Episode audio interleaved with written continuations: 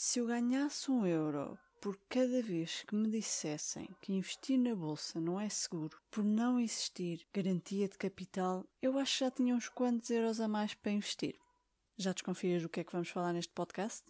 Sim, é isso mesmo. Não existe nenhum investimento 100% seguro.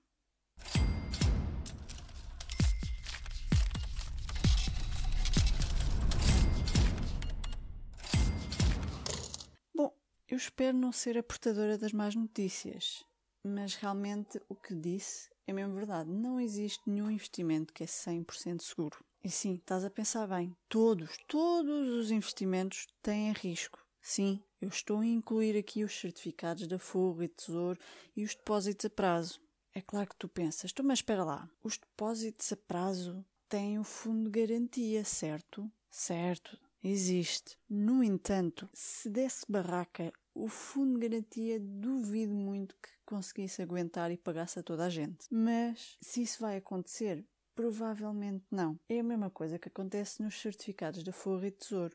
Há uma grande ilusão portuguesa que os depósitos a prazo é o investimento mais seguro de sempre. E na realidade não é. O investimento mais seguro, na realidade, é os certificados da Forra ao Tesouro. Porquê? Porque estão atrelados ao Estado. Para um Estado ir com os porcos, é preciso que esteja mesmo quase uma desgraça aí à porta como foi ali no caso de 2011. Não sei se te lembram, troca e tal, vai cá. Nessa altura havia um grande risco de Portugal fazer uma coisa que se chama default, que é basicamente dizer o quê? Olha, chefe, eu não tenho dinheiro para te pagar aquele dinheiro que tu me emprestaste e eu dou-te duas opções. Ou eu pago-te metade do que tu me deste e continuo a dar-te os juros, ou eu dou-te o dinheiro que tu me emprestaste daqui a uns quantos anos, não na data que eu tinha prometido, mas talvez mais tarde, e corto os juros para metade.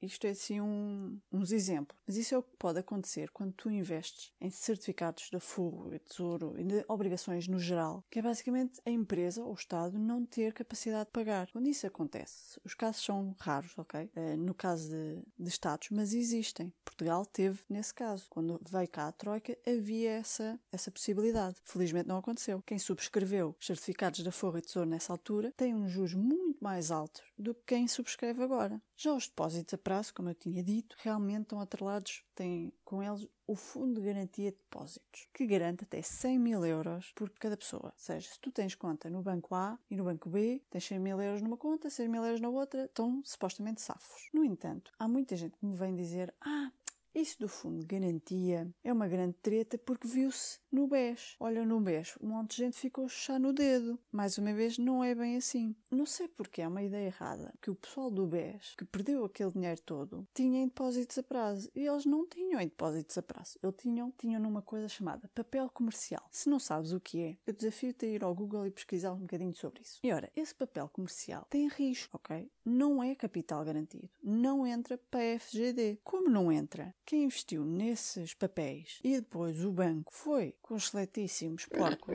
eles ficaram o quê? Sem nada. Eu acredito que realmente uma ou outra pessoa lá pelo meio realmente esteja a dizer a verdade e que investiu sem saber o que era, mas grande parte está a ser ganancioso, está-se a aproveitar da situação e tentar ter o dinheiro de volta que nunca ia conseguir ter.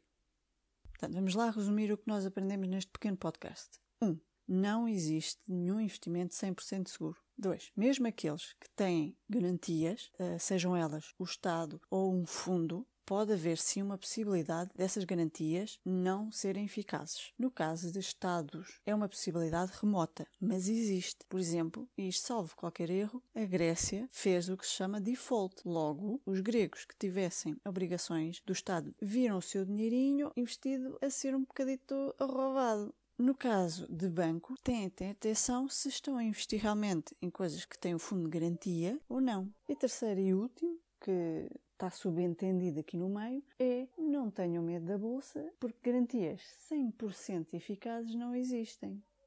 Já fizeram até um estudo e demonstraram que, num espaço temporal de 40 anos, quem investisse em ações tinha 99% de probabilidade de, pelo menos, manter o seu dinheiro e 95% de probabilidade de triplicares o teu dinheiro. Portanto, triplicar soa bem, não sei quanto a ti. Por hoje é tudo. Obrigado por ouvires e até ao próximo podcast.